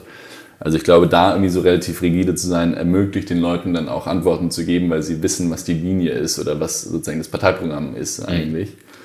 Ähm, wohingegen diese Frage, was passiert jetzt eigentlich, wenn uns jemand fragt, äh, wie steht ihr zu ähm, einmal einem Thema, was vielleicht in so einem Programm schon drin ist, dann ist es relativ einfach, dann kannst du halt sagen, was drin ist, oder mhm. zu einem Thema, was nicht in dem Programm drin ist. Und da ist es dann halt schon so, dass dann eben die gewählten Vertreter entweder sagen, okay, ich kann herauslesen aus dem Programm, was da irgendwie mhm. glauben würden, oder, und das ist diese äh, das wäre die 5-Minuten-Antwort, ähm, wo er sich dann vielleicht nochmal mit seinem, mit seinem Board abspricht, in dem Vorstand. Oder er kann sowas äh, ähm, triggern. Entschuldigung, dass ich mal Englisch benutze, aber das, das war halt für englische. Für mich ist das entspannt. Es gibt äh, Leute, die haben da wo ich. ja, ich habe jetzt halt alles, äh, diese ganzen Systeme irgendwie mhm. schon auch auf Englisch erdacht, deswegen, ähm, oder wir haben die auf Englisch erdacht, ähm, deswegen ist das, äh, kommt das dann manchmal raus. Also das heißt, das sogenannte Emergency Procedure. Dann wird in kürzester Zeit äh, von unserem Policy-Team Vorschlag dafür gemacht, was ähm, unsere Position zu dem Thema sein kann. Das ist äh, so ein Sechs-Stunden-Rahmen. Äh, in der Zeit können alle Bewegungsmitglieder, die irgendwie online sind, äh, da dazu schreiben und irgendwie denken, dass sie Ahnung von dem Thema haben. Und dann wird das vom Policy-Team nochmal konsolidiert und dann äh, kann der Vorstand das eben absegnen oder verändern, äh, je nachdem, wie er das dann sieht. Das ist dann sozusagen die demokratische Gewalt des Vorstands, der hat, mhm. okay, ich bin gewählt, wir brauchen hier eine Antwort und ich kann befrage die Bewegung, also ich konsultiere die Bewegung und das Policy-Team. Aber, entscheide aber dann entscheide ich und muss dafür halt auch dann gerade stehen bei der mhm. nächsten Wahl. So. Das äh, ist ziemlich cool. Also ich kenne es bei uns nur von einer, wir haben eine Notfallgruppe. Das ist dann quasi die Emergency Group, in die dann gepostet werden kann, ja. wenn nicht weiß, okay, wo passt das gerade hin. Ja. Ähm, aber das klingt nach einem echt ähm, interessanten Organisationsmodell. Also das finde ich so spannend. Ich lade auch jeden ein, äh, der Bock hat auf sowas und ja. sich solche Prozesse zu durchdenken, einfach mitzumachen, weil es natürlich noch ganz, ganz, ganz viel ja. gibt, wo man eigentlich noch mehr machen könnte, wo man es noch besser machen könnte und einfach so diese Möglichkeit, die perfekte Partei aufzubauen, die eben nicht darunter krankt, dass so die Lautesten immer nach oben kommen mhm. oder dass es ewige und ineffiziente Strukturen gibt oder Abstimmungsprozesse gibt, das äh, macht mega Bock. Also deswegen könnt ihr gerne alle mitmachen. Finde ich, find ich interessant. Ja. Da gibt es bestimmt den einen oder anderen, der, der mithört. Also Zuhörer sind wirklich von, Michael sagte jetzt gerade, das wusste ich nicht, äh, wir sind jetzt im einstelligen Bereich, also von neun bis ähm, relativ alt. Also es ist ein sehr breites Spektrum ja, ähm, von Leuten, die zuhören. Mhm. Danke fürs Zuhören. wir sitzen in der Küche und führen eigentlich nur ein Gespräch. Bevor wir hier out of time rennen, weil ich habe tausend Fragen, können wir auch was weitermachen. Nachher würde ich gerne trotzdem nochmal auf dich persönlich kommen. Also mhm. einmal, was das für dich dann heißt und auch wie du dich organisierst, aber vielleicht auch, wie du dich dabei fühlst. Also ich sag mal, klingt straight und gut organisiert, aber ich höre zwischen den Zeilen raus, es geht ja nicht immer nur einfach und gerade durch und du wirst ja bestimmt auch links und rechts angegriffen. Ähm, was, macht der, was macht der Mensch hinter der, der Rolle? Ähm, also ich glaube, so diese, dieser Aufbau der Bewegung und Leuten was zu erzählen, von dem man selber überzeugt ist und zu sagen, hey, komm, lass, lass uns mal politisch aktiv werden, weil wir, es ist echt die Zeit, das zu tun. Mhm. Das war eigentlich relativ einfach und irgendwie so in, in meinem äh, Rahmen irgendwie auch total natürlich. So, ich rede super gerne mit Menschen. Ich fand das, äh, ich bin 100% von der, Idee, von der Idee überzeugt und deswegen war das jetzt nicht so wahnsinnig mhm. äh, eine Veränderung. Ich glaube, also diese letzten zwei Jahre waren trotzdem extrem intensiv, einfach zeitlich. Also es, ich habe noch nie so viel in meinem Leben gearbeitet und ich habe vorher auch schon gearbeitet. Und ähm, das, ich meine, es hat halt kaum noch Grenzen, wenn du mit Freiwilligen arbeitest, die halt abends vor allen Dingen aktiv werden oder am Wochenende und ja. du aber selber auch den ganzen Tag daran arbeitest. Also es war eigentlich äh, schon so auf jeden Fall irgendwie sehr aufreibend in der Hinsicht, aber mhm. auch total Energie bringt, weil du weißt, okay, ich arbeite irgendwie für was, von dem ich abstrakt überzeugt bin. Das ist intellektuell herausfordernd und es ist, hat super viel mit Menschen Kontakt zu tun. Mhm. Also so, eine, so ein Gesamtpaket. Wir hatten uns ja vorher auch schon drüber unterhalten, wie sieht so die perfekte Woche aus. Also wenn man halt irgendwie die ganze Zeit mit Leuten redet, versucht die zu überzeugen, gleichzeitig so, sich so Strukturen überlegt und Prozesse optimiert und irgendwie dann auch noch politische Entscheidungen treffen muss und so, das ist schon ein ganz cooles Gesamtpaket. So, ja. mhm. Jetzt hat sich das natürlich verändert dadurch, dass ich Kandidat geworden bin. Und als Kandidat hast du einfach eine andere Rolle. Und deine Rolle ist es, irgendwo in der Presse zu sein, ist es irgendwo auf einer Bühne zu stehen und es ist Leute davon zu überzeugen, dass du vertrauenswürdig bist, dass du ähm, weißt, wovon du redest, dass du die Themen gut kennst und dass du mhm. tatsächlich irgendwie ein ganz cooler Vertreter wärst für sie im, in einem Europaparlament oder in welchem Parlament dann halt auch immer. Und das ist schon so eine Rolle, wo ich einfach noch massiv viel dazu gelernt habe, auf jeden Fall. Und wo ich äh, mir auch immer wieder einfach so den, den Spiegel vorhalte und sage, okay, das ist eine Rolle, die spielst du ähm, für die Bewegung, weil du eben glaubst, okay, wir, die Bewegung und also das, was wir machen wollen politisch, ist das Richtige. Mhm. Und es braucht halt Gesichter, die sich da hinstellen mhm. und die, einfach das Gesicht der Bewegung sind, genauso wie es halt eben andere Körperteile der Bewegung gibt, die halt irgendwie dafür sorgen, dass du weißt, äh, dass du gut informiert bist über die Themen, ähm, dass du, äh, keine Ahnung, über die aktuellen Informationen alles Bescheid weißt und so, das sind ja alles, oder, oder dass halt die Bewegung weiter wächst oder dass halt Poster aufgehangen werden. Das sind ja alles Teile der Bewegung, die mhm. jetzt auch für den Wahlkampf super relevant sind. Aber meine Rolle, ganz persönlich, ist es halt nichts davon zu machen, sondern meine Rolle, und auch nicht mehr in Strukturen zu verbessern, sondern meine Rolle ist es halt jetzt, äh, möglichst viel Leuten die Chance zu geben, uns kennenzulernen, zu wissen, wofür wir stehen politisch, sollte ich vielleicht auch nochmal gleich sagen. ähm, und, und dann zu sagen, so hier, das, das sind wir, das machen wir mhm. und ich bin einer der Vertreter davon. Und ja, gerne könnt ihr irgendwie bei dieser Arte-Doku äh, mich begleiten und, mir, äh, und mitkriegen, wie wir diese Bewegung aufbauen mhm. und so weiter. Das ist halt so das, was du dafür gibst, dass du halt dich selber irgendwie mit da, dahinter hängst und deinen Namen damit verbindest. So. Und wie gesagt, das geht ja wahrscheinlich nicht nur rauf, sondern auch runter und links und rechts in den Emotionen. Ähm, ich gehe mal davon aus, das ist recht intensiv. Ähm, ja, also zum Beispiel heute Morgen um, hatte ich um 8.30 Uhr ein Panel und mir ist wieder aufgefallen, so morgens sollte eigentlich niemand mit mir reden. das, war, das war schon, äh, also das ist einfach früh, ja, aber vor allem, wenn man halt gestern Abend noch aus Fürstenwalde irgendwie nachts hier angekommen ja. ist und da eine Zeitfrau dabei war, die, oder eine Frau vom Zeitcampus dabei war, die halt dann gleichzeitig noch ein Interview geführt hat, so das ist natürlich irgendwie, fehlt dann manchmal die Zeit, das alles zu verarbeiten. Mhm. Ja, aber es ist ähm, trotzdem super spannend. Also ich, genau, ich glaube, spannend ist natürlich auch diese Emotionen in Hinblick auf was jetzt kommt. Also mhm. diese, in zwei Wochen sind halt die Wahlen. Also bitte alle am 26. Mai wählen gehen. Das ist super wichtig, egal ob es Volt ist oder ja. nicht, aber auf jeden Fall wichtig. wählen gehen. Ja. Volt wäre natürlich cool. Ähm, aber klar, denken wir strategisch darüber nach, was passiert, wenn wir 25 Sitze reinkriegen, was passiert, wenn wir zwei Sitze reinkriegen, also sagen wir mal einen aus Bulgarien, einen aus Spanien und mhm. vielleicht noch einen aus Luxemburg und Deutschland oder fünf Sitze oder sowas. Ja? Was passiert in dem Fall? Und wie, ähm, wie entwickelt sich die Bewegung weiter? Was heißt das für mich persönlich? Das sind natürlich so Sachen, wo man einfach viel drüber nachdenkt. Und ich glaube, das ist so was, was jeder, der irgendwo Entscheidungsträger ist, einfach lernt irgendwie. Und was ich auch lernen musste, ist halt zu wissen, dass an deinen Entscheidungen halt viel hängt und dass, ähm, dass du das einfach nicht mehr so leicht ablegen kannst, wie wenn du einfach äh, deinen Job machst und ähm, dann den Luxus hast zu sagen, okay, das ist mir jetzt mhm. eigentlich scheißegal, ich mache jetzt meinen Laptop zu und das ist vorbei. Das ist halt nicht mehr der Fall. Und das ist vielleicht das, was am Emotio also emotional am, ähm, ja, am anstrengendsten oder am, am, spannendsten ist, dass du halt eigentlich ganz viel noch mitnimmst und verarbeitest von dem, mit dem du halt tagtäglich dich beschäftigst. Ich weiß nicht, ob das deine Antwort, ja, ja, gute doch, Antwort ist. Auf doch, Fall, doch, doch. Ähm, ich kann es sehr gut nachfühlen. Ähm, wir haben ja auch darüber gesprochen, ähm, aus so einem Korsett rauszukommen. Ne? Also die Möglichkeit zu haben, eben nicht in so einem Korsett drin zu hängen und eigentlich gibst du dir jetzt ein Korsett, um das zu erfüllen, was du dir mal ausgedacht hast. Ähm, ohne das geht's nicht. Irgendeiner muss es dann umsetzen. Das ist natürlich inter interessant, in diesem Spannungsfeld dann zu sein. Aber wenn es das ist, ähm, da denke ich jetzt gerade an, wir haben ja immer das New Work-Thema, was uns umtreibt und da ist ja die Kernfrage, was will ich wirklich, wirklich? Ähm, dass du dafür brennst, das ist deutlich spürbar.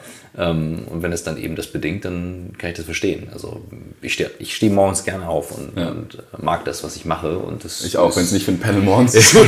ich stehe auch für ein Panel morgens auf, aber ähm, es ja. gibt, äh, klar, es gibt natürlich gute und schlechte Zeiten am Tag, das stimmt. Ähm, ich habe bei dieser Kandidatur, habe ich echt drüber nachgedacht, äh, ob ich das machen soll. Dann dachte ich so, es ist ein bisschen so, wie wenn du so einen Eisschwimmerclub gründest. Mhm wo jeder irgendwie sein Loch macht und dann sagst du, okay, jetzt springt ihr alle, aber ich habe keinen Bock. dann musst halt irgendwie auch, ja, auch, stimmt. auch springen. Das wäre schwierig geworden. Du sagst, ich mache nur die Orga. Ja. Ähm, genau, alle anderen wissen.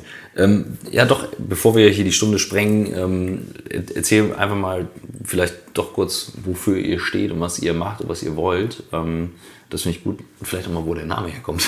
Das ja. wollte ich mir fragen. Und die Farbe. Die Farbe. Ihr okay. Lila, ne? also ich fange mal mit Name und Farbe an. Ja. Ähm, der Name, ursprünglich hieß mal Vox, für Stimme mhm. für Bürger. Sozusagen, mhm. unsere Grund, äh, Grundidee eben ist, dass die Bürger eine neue Stimme kriegen und dass jeder irgendwie feststellt für sich wieder und das auch erfährt, dass man eigentlich Politik super krass beeinflussen kann. Ich meine, wir beeinflussen gerade Politik. Ich sitze da mit diesen ganzen mhm. Leuten auf der Bühne und die müssen sich zu mir positionieren. Und wir haben das irgendwie als Bürgerbewegung ja. gestartet. Ja, das ist so eine Erkenntnis, die wir eigentlich alle wieder haben müssen, dass wir super krass Gesellschaft beeinflussen können. Mhm. Und das ist, glaube ich, auch so, wenn ich eine Sache irgendjemand mitgeben könnte, dann ist es das, du hast eine krasse Stimme und du kannst Sachen bewegen, egal ob du in eine klassische Partei gehst oder ob du auf der Straße irgendwie demonstrierst. Aber mhm. dieses, dieses Gefühl, dass man gesellschaftliche Verantwortung übernehmen mhm. kann und dass man Sachen verändern kann, war so eigentlich ein Kern. So, dann haben wir festgestellt, dass es eine rechtsradikale Partei gibt in Spanien, die Vox heißt. Und dann haben halt unsere ersten Spanier, die mitgemacht haben, gesagt, das ist total geil, was ihr wollt, aber der Name geht gar nicht. Und dann haben wir geschaut und haben ganz viel ähm, Abstimmung gemacht und sind dann irgendwie auf Volt gekommen für neue Energie. Der Name mhm. ist nirgendwo vorbelastet in irgendeinem Land ähm, und war deswegen ganz praktisch. Farbe äh, ist ähnliche Überlegung gewesen, welche Farben sind schon benutzt von politischen Parteien und da ist lila eigentlich einfach kaum benutzt. Ähm, und dann haben wir gesagt, okay, das äh, passt irgendwie ganz gut, auch ein bisschen anders, mhm. ähm, also irgendwie ganz cool. Dann, ähm, wofür wir stehen, war die Frage. Oder was hast du? Was genau, ja. ja. genau. Also, wenn du es auf den Kern bringen würdest. Ja, ich, ich glaube, ich erzähle was, wofür wir bei dieser Europawahl stehen. Aber im Grundsätzlich sind wir einfach, haben wir einen europäischen Ansatz. Also unser Programm ist europäisch gleichzeitig entwickelt. Wir sind sehr pragmatisch und eben faktenbasiert und nicht so ideologisch oder eigentlich gar nicht ideologisch. Und äh, was wir jetzt für diese Wahlen fordern, ist einfach eine Reform der EU, sodass wir tatsächlich ein Parlament haben, was stärker ist. Also im Moment kann das Europäische Parlament gar keine Gesetze vorschlagen mhm. und jetzt kann jedes andere Parlament, aber nicht das Europäische. Und wir wollen gerne, dass man eben seine Parlamentarier wählen kann, die dann ins Europäische Parlament einziehen kann und dann eben auch die Politik verändern kann. Mhm. Und das heißt auch eine Schwächung des Rates, der gerade immer noch diese Regierungsminister oder Regierungschefs sind, die da zusammensitzen und irgendwie aushandeln, ausfeilschen, wie es laufen soll. Das wollen wir nicht, sondern wir wollen, dass es eben über das Parlament läuft und eben perspektivisch auch eine ähm, einen föderalen Staat mit einer europäischen Premierministerin, die dann da sitzt und äh, sagt, mhm. okay, ähm, die Themen, die wir wirklich europäisch lösen müssen, können dann eben da auf dieser Ebene mhm. gelöst werden. Das ist so dieser ganze EU-Reformteil. Das zweite große Thema ist, dass wir wirtschaftlich nachhaltigen Aufschwung haben wollen in vor allen Dingen strukturschwachen Regionen in Deutschland, äh, in Europa, also zum Beispiel der Osten Deutschlands oder mhm. Süden Italiens. Ähm, da haben wir so Ideen wie zum Beispiel eine europäische Arbeitsagentur, also dass man sagt, okay, irgendwie Fachkräftemangel in Deutschland oder Pflegekräftemangel in Deutschland kann gedeckt werden durch eben Jugendarbeitslose in Spanien oder mhm. also wie kann man da so ein bisschen aktiveres Matching machen? Aber auf der anderen Seite auch die Frage, wie kriegst du so Steuerschlupflöcher ähm, ge gedeckt, wie zum Beispiel, dass Apple eben gar keine Steuern zahlt in Deutschland und auch nur minimale Steuern in Irland. Also da haben wir so den Vorschlag, einen Minimal einen Mindestsatz von der Gesellschafts- oder Körperschaftssteuer zu haben von 15 Prozent über in Europa, dass du einfach dafür sorgst, dass die ganzen Unternehmen ihre Steuern zahlen und dass irgendwie unsere Infrastruktur mhm. Und ähm, das ist so dieser ganze Bereich. Gibt es noch ganz viele Themen, die mit drin sind zu nachhaltigen Ausschwung. Ähm, und der dritte große Bereich ist auf jeden Fall ähm, gerechte und nachhaltige Gesellschaft. Das sind so Themen wie Klimawandel. Also wir wollen auf jeden Fall eine CO2-Steuer für ganz Europa ähm, und noch weitere Investitionen in erneuerbare Energien und ähm, neue Ideen, wie man irgendwie Smart Grids und so aufsetzen kann. Und das, ähm, der zweite große Bereich da ist die Frage, also wie kriegen wir eigentlich ein europäisches Asyl- und Immigrationssystem hin? Also Asylsystem auf jeden Fall, dass man einen Asylantrag stellen kann für ganz Europa und ab Tag 1 arbeiten kann. Ähm, und dass wir auch humanitäre Korridore ausbauen, sodass eben Leute vielleicht schon Asylanträge in ihrem Herkunftsland stellen können und dann eben nicht diese Reisen machen müssen und Immigrationsgesetz, dass wir halt sagen europaweit, okay, welche Arten von Immigration wollen wir denn haben? Irgendwie, mhm. keine Ahnung, gibt es ja diese Idee von äh, Tech-Visa oder ähm, eben, was weiß ich, eben wieder Pflegekräfte oder so, dass man einfach mal sich gemeinsam unterhält und sagt, okay, lass uns ein Einwanderungsgesetz aufbauen, dass die Leute, die nicht in Europa sind oder in der EU sind, genau wissen, wofür sie sich eigentlich bewerben können und dann eben da auch eine Chance haben, reinzukommen ins Land oder in Europa. Habt ihr ähm Jetzt springen wir durch die Stunde, ist mir egal. Ist zu spannend. ähm, habt ihr, ähm, das ist natürlich ein Thema, was uns wahnsinnig umtreibt. Und es gab mal eine Anfrage ähm, vom, vom, vom, Bundestag, ein Arbeitskreis, der sich mit ähm, Veränderung des Arbeitsmarktes befasst. Mhm. Und nicht nur der Arbeitsmarkt, sondern mhm. der Art und Weise, wie wir arbeiten. Das ist ja das ja. Thema, wie Michael und ich zusammengekommen sind, wo wir gemerkt haben, ähm, wie, wie viel ich eigentlich bei mir selber zu verändern habe um dann eben auch eine positive Wirkung in die Gesellschaft reinzuhaben. Weil wenn ich unglücklich äh, irgendwo sitze, dann tue ich auch dumme Sachen, ja. ähm, weil das frustriert und Technologie sorgt dafür, dass Arbeit sich massiv verändern kann. Ja. Kernthese von New Work ist ja, dass, dass Arbeit das sein kann, was die Menschen stärkt, statt ihn zu schwächen. Ähm, wie steht ihr zu dem, zu dem ganzen Arbeitsthema? Was gibt es da für Sachen? Weil allein, ich sag mal aus der Erfahrung, wie ihr euch organisiert, das ist ja sehr viel autonomer, als dass es in Firmen heute funktioniert, in, in der Realität. Ja, ich meine, dadurch, dass wir irgendwie auch viele Leute haben, die in Startups unterwegs sind oder die auch mhm. unabhängig beschäftigt sind oder also äh, irgendwie selbstständig sind, ähm, war das irgendwie ein Thema, was früh bei uns dabei war. Und gerade wenn man irgendwie so, was wir sehr viel machen, eben mit 20, 30 Jahren in die Zukunft schaut, dann war das klar, dass wir uns irgendwie diese Arbeitswelt anschauen müssen. Mhm und haben dazu ein internes Positionspapier geschrieben, das heißt Future of Work, wo wir uns verschiedene Aspekte angeschaut haben. Und äh, super lange haben wir über das bedingungslose Grundeinkommen geredet. Mhm. Ähm, da sind wir aber auch eben wieder faktenbasiert sagen, okay, da müssen wir uns erstmal anschauen, wie das überhaupt finanzierbar ist. Also wie kann man ein bedingungsloses Grundeinkommen so organisieren, dass es, ähm, dass es tatsächlich funktioniert. Das Zweite, was wir uns angeschaut haben, ist lebenslanges Lernen. Also wenn du dir überlegst, ähm, dass sich der Arbeitsmarkt einfach verändert und wir wahrscheinlich andere Dinge brauchen an, an, an Skills und an äh, Ausbildung in der Zukunft und dass keiner von uns wahrscheinlich nur eine Sache lernen kann und damit dann sein Leben lang arbeiten kann. Es ist einfach super wichtig, dass du Elemente im Bildungssystem aufbaust, die über das Leben lang äh, funktionieren. Mhm. Also das ist ein, ein großer Fokus, den wir noch gesetzt haben.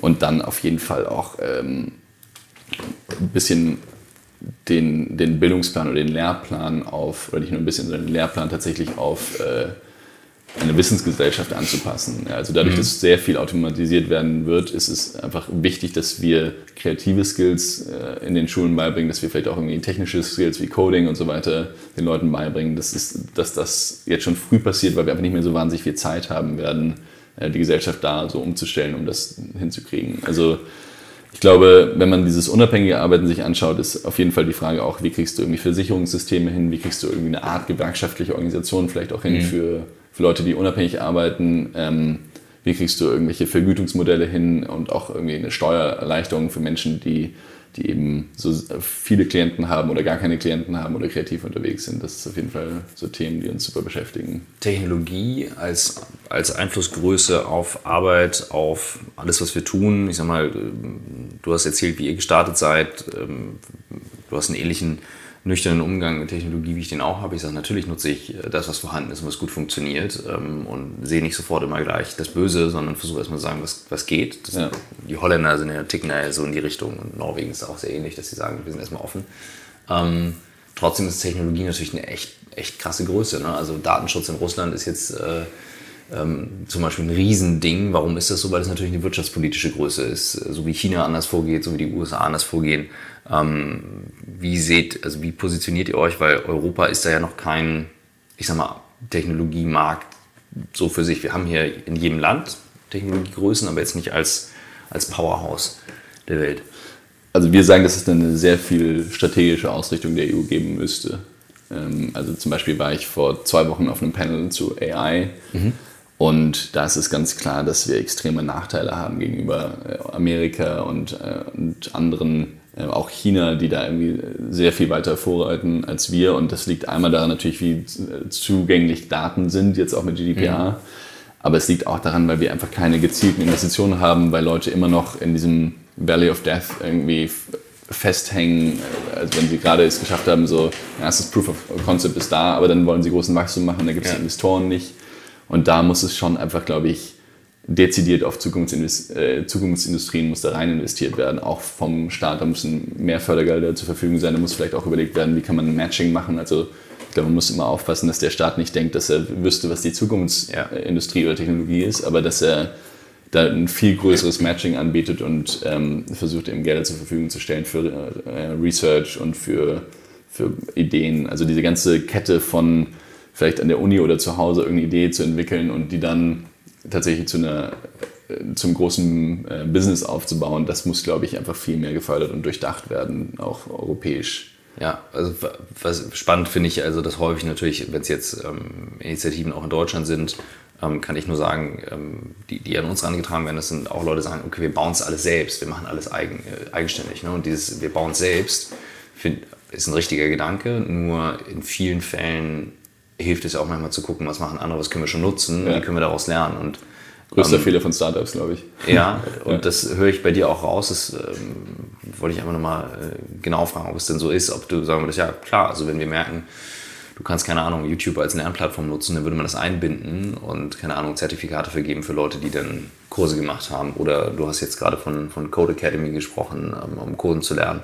Also ich brauche eigentlich nicht etwas Neues bauen, wenn es das schon gibt. Es gibt gigantische Lern- und Wissensplattformen. So würdet ihr vorgehen oder was würdet ihr machen?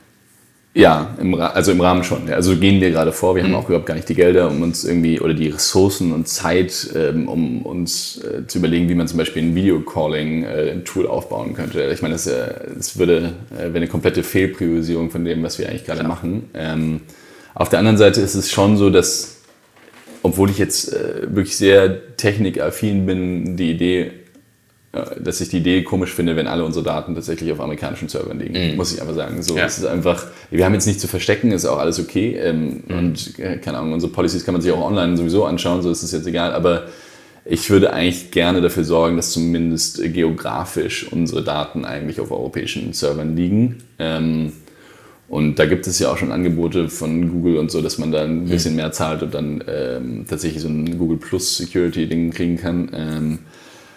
Aber ja, perspektivisch hätte ich auch nichts dagegen, wenn es jetzt nicht unbedingt die großen vier ähm, Technikkonzerne sind, auf deren Plattform wir hundertprozentig aufbauen müssten. So. Also ich, ja, ich glaube, es wäre ganz gut da zu schauen. Und so genauso ist, glaube ich, auch unsere Denke in der, in der europäischen Datenpolitik oder so. Ich glaube, muss man, also man darf nicht verkennen, dass das nicht alles ähm, Systeme sind, die so bleiben können und dass da auch ein Monopol herrschen, die man sich vielleicht nochmal anschauen muss und dass man auch äh, verstehen muss, dass Margaret Vestager da eine krasse Vorreiterrolle spielt, auch zu, zu, überlegen, wie kann man eigentlich Datenschutzrichtlinien, wie kann man auch Monopol, also von, in ihrem Fall vor allem, wie kann man mhm. irgendwie dafür sorgen, dass, dass da Monopolstellungen nicht äh, ausgenutzt werden.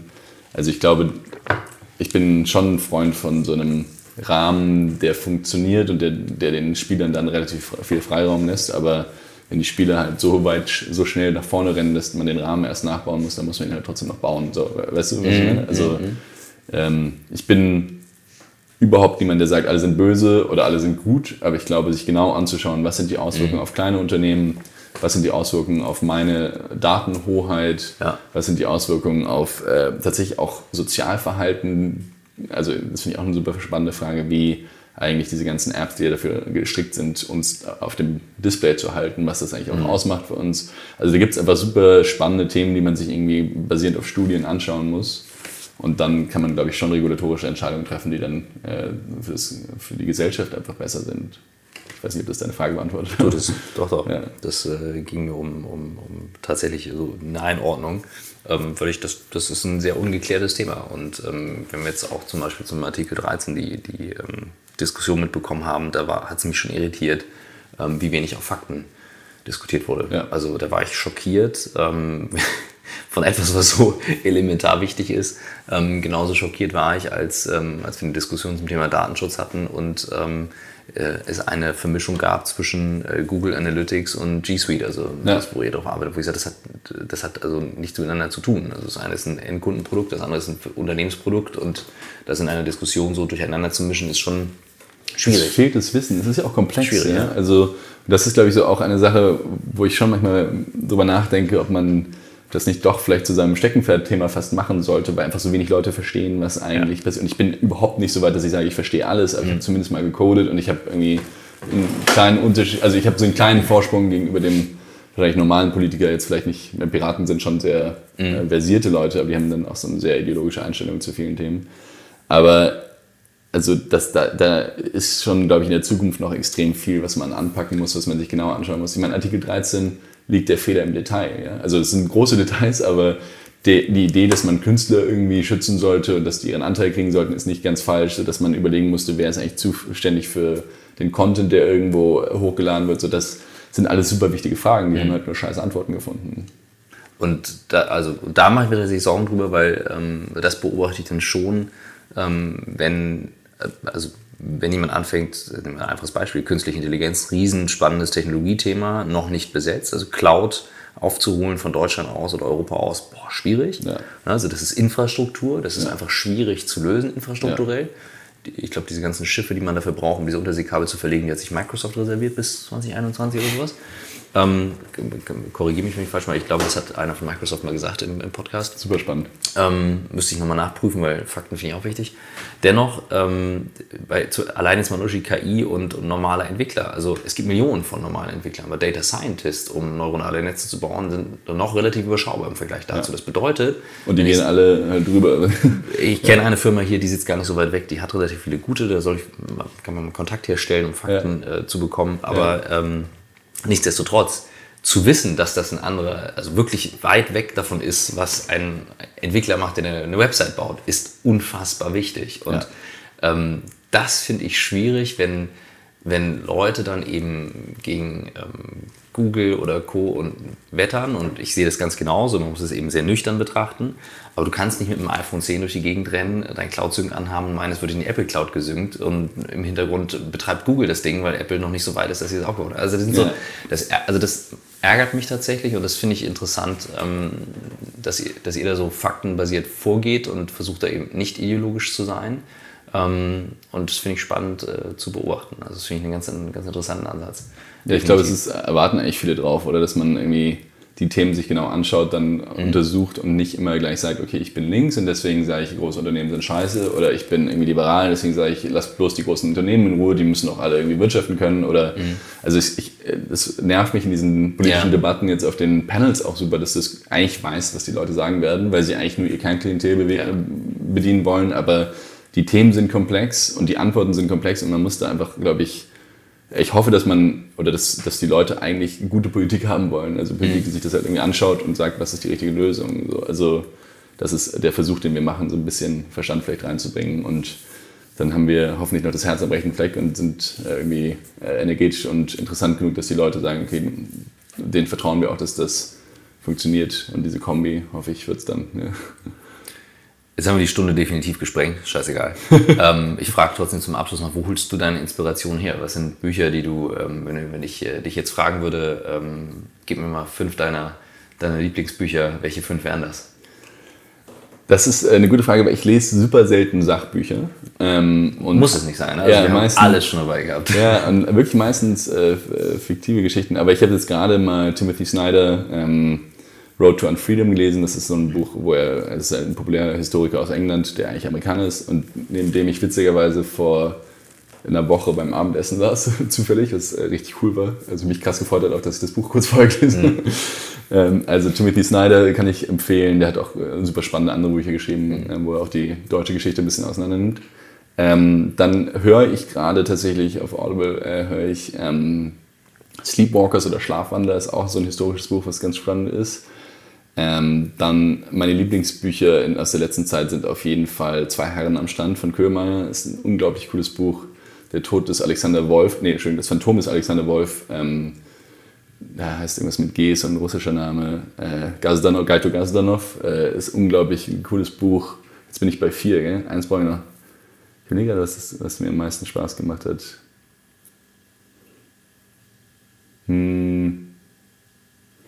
Ich habe Krieg und Frieden gelesen, bevor ich Volt gegründet habe und so noch in, in, in Volt hinein. Und diese ganze Frage, wie viel hat man eigentlich individuelle, individuellen Einfluss auf die Geschehnisse der Zeit und wie viel passiert einfach, ohne dass man Einfluss drauf hat, mhm. fand ich eine krass spannende Fragestellung. Und ich, ich glaube, was ich versuche hier eben zu sagen, diese ganze Stunde jetzt auch, ist, es kommt krass darauf an, dass man sich selber für Sachen entscheidet, dass man hat einen super krassen Einfluss als Individuum und man muss ihn halt nur greifen und nehmen und man kann das, also man kann Sachen verändern und das, wenn ich in der Geschichte zurückschaue, dann gibt es natürlich so Strömungen, aber ich glaube, es sind super krass viele Einzelentscheidungen von einzelnen Menschen. Ja. Und ähm, da sagt äh, Krieg und Frieden genau das Gegenteil. Deswegen ist es ganz spannend, mhm. äh, das zu lesen. Und das lassen wir jetzt genauso stehen. Danke dir für die Zeit. Danke dir fürs Kommen.